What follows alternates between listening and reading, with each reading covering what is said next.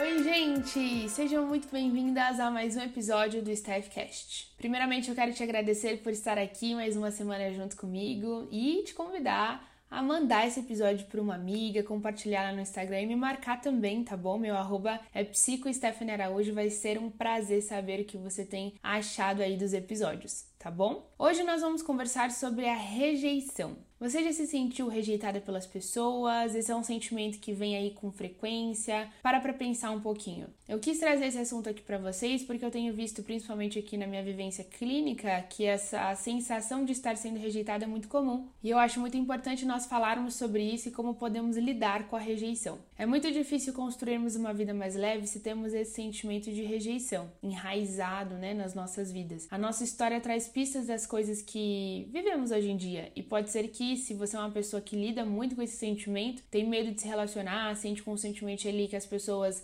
não gostam de você, é muito possível que, olhando para sua história, a gente consiga encontrar momentos da sua jornada que você de fato foi rejeitada ou você interpretou a situação como uma rejeição. Em uma linguagem popular, pessoas que têm esse complexo de rejeição costumam ter crenças como: ah, eu não sou amada, não sou boa o suficiente, as pessoas não gostam de mim, eu vou ser rejeitada, não sou interessante. E essas crenças, dentro da terapia cognitivo-comportamental, que é a abordagem que eu trabalho, nós entendemos que elas são crenças de desamor. Acreditamos que não somos dignos de ser amados e isso acaba aparecendo muito nas situações sociais. Vou te dar um exemplo para ficar mais claro. Imagina que alguém especial esqueceu do seu aniversário. Qual é a primeira interpretação que você faz? Se você é essa pessoa que tem essa crença disfuncional, um histórico de rejeição, é bem provável que no início você já veja o pior cenário e imagine que você não é importante, que essa pessoa não te ama mais e por consequência você foi rejeitada. Existem outras situações que acontecem na sua vida e que fazem com que você se sinta dessa forma?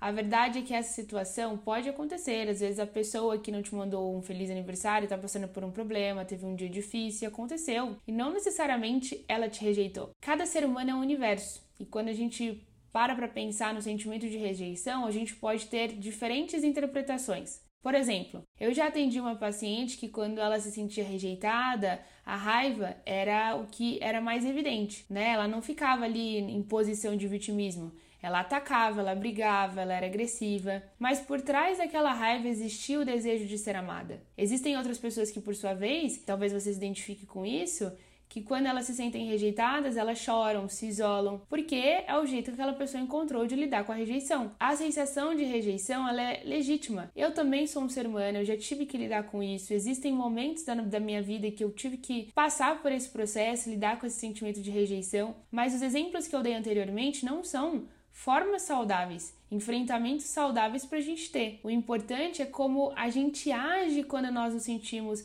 rejeitados. Se você anda se sentindo assim em alguma situação, é muito importante que você olhe para sua história e perceba se não está carregando marcas da sua jornada. É legal nós darmos às situações os benefícios da dúvida antes da gente dar o veredito final. Então questione, será que realmente não é a sua interpretação? Né? Mas você pode estar pensando, Stephanie, não, realmente me rejeitaram, não me convidaram para o aniversário, meu namorado me rejeitou, enfim. São situações que podem acontecer e eu sinto em te dizer. Existem momentos na nossa vida que nós vamos ser rejeitados. Vão ter pessoas que não vão gostar de mim, tem pessoas que não gostam de você, faz parte da vida. Embora seja difícil, se nós entendermos que faz parte do processo e que isso não necessariamente significa que você é uma pessoa ruim, que você é uma pessoa que não é amada, significa apenas que nós não conseguimos agradar todas as pessoas. Então, nós falamos até aqui sobre entender as raízes da nossa história, que é importante nós ressignificarmos as nossas interpretações, ou seja, questionar antes de dar o veredito final. E é claro, nós precisamos agir com maturidade, é o segredo aqui. Ao invés de a gente ficar com raiva, descontar nas pessoas e desgastando as nossas relações. Já parou para pensar que o seu medo de ser rejeitada pode fazer com que você tenha mais conflitos nos seus relacionamentos, nas suas amizades, e isso pode acabar prejudicando a relação e de fato você acabar sendo rejeitada? Porque ninguém quer estar perto de pessoas que o tempo todo está se sentindo para baixo, precisa ser validada, precisa ser elogiada, pessoas carentes. Convenhamos que é cansativo.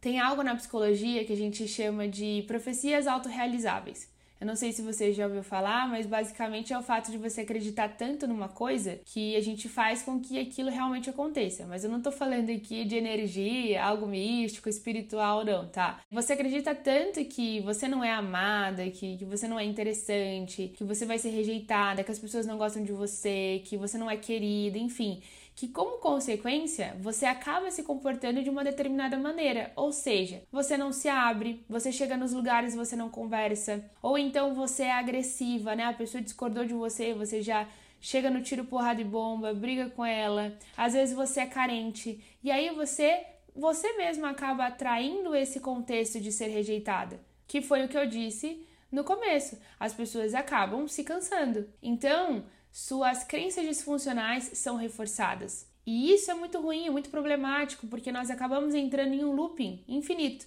de autossabotagem, onde você não se abre para novas relações, você se afasta das pessoas, acaba se isolando por medo da rejeição. Se você se identificou com o que a gente conversou aqui hoje, eu quero te convidar a se abrir para novas relações. Busque se conectar. O ano está só começando. Se você for em eventos sociais, em aniversários, às vezes na sua igreja local, não sei, busque conversar com as pessoas, Esteja ali com um sorriso no rosto, não chega com cara fechada, não, anti, antipática, fica se isolando. É muito importante você perceber a sua parcela de responsabilidade. Às vezes você vai chegar no lugar e as pessoas vão chegar até você e vão conversar, mas muito vai depender também da forma como você chega nesse lugar. Você precisa fazer as pazes com a sua história, você precisa ressignificar as suas dores lá do passado, talvez na sua infância, na sua adolescência, que você foi rejeitada, talvez você foi rejeitada pelos seus cuidadores, pelos seus pais de algum modo, ou você se sentiu assim, questionar também é muito importante, entender se realmente houve uma rejeição e depois você vai agir em direção à vida, às relações que você almeja, se lembrando que você não vai agradar todo mundo, eu sinto em te dizer. E se for difícil demais, você tá, tá ouvindo esse episódio, percebeu que tá muito difícil, que sozinha você não vai conseguir, busque ajuda profissional.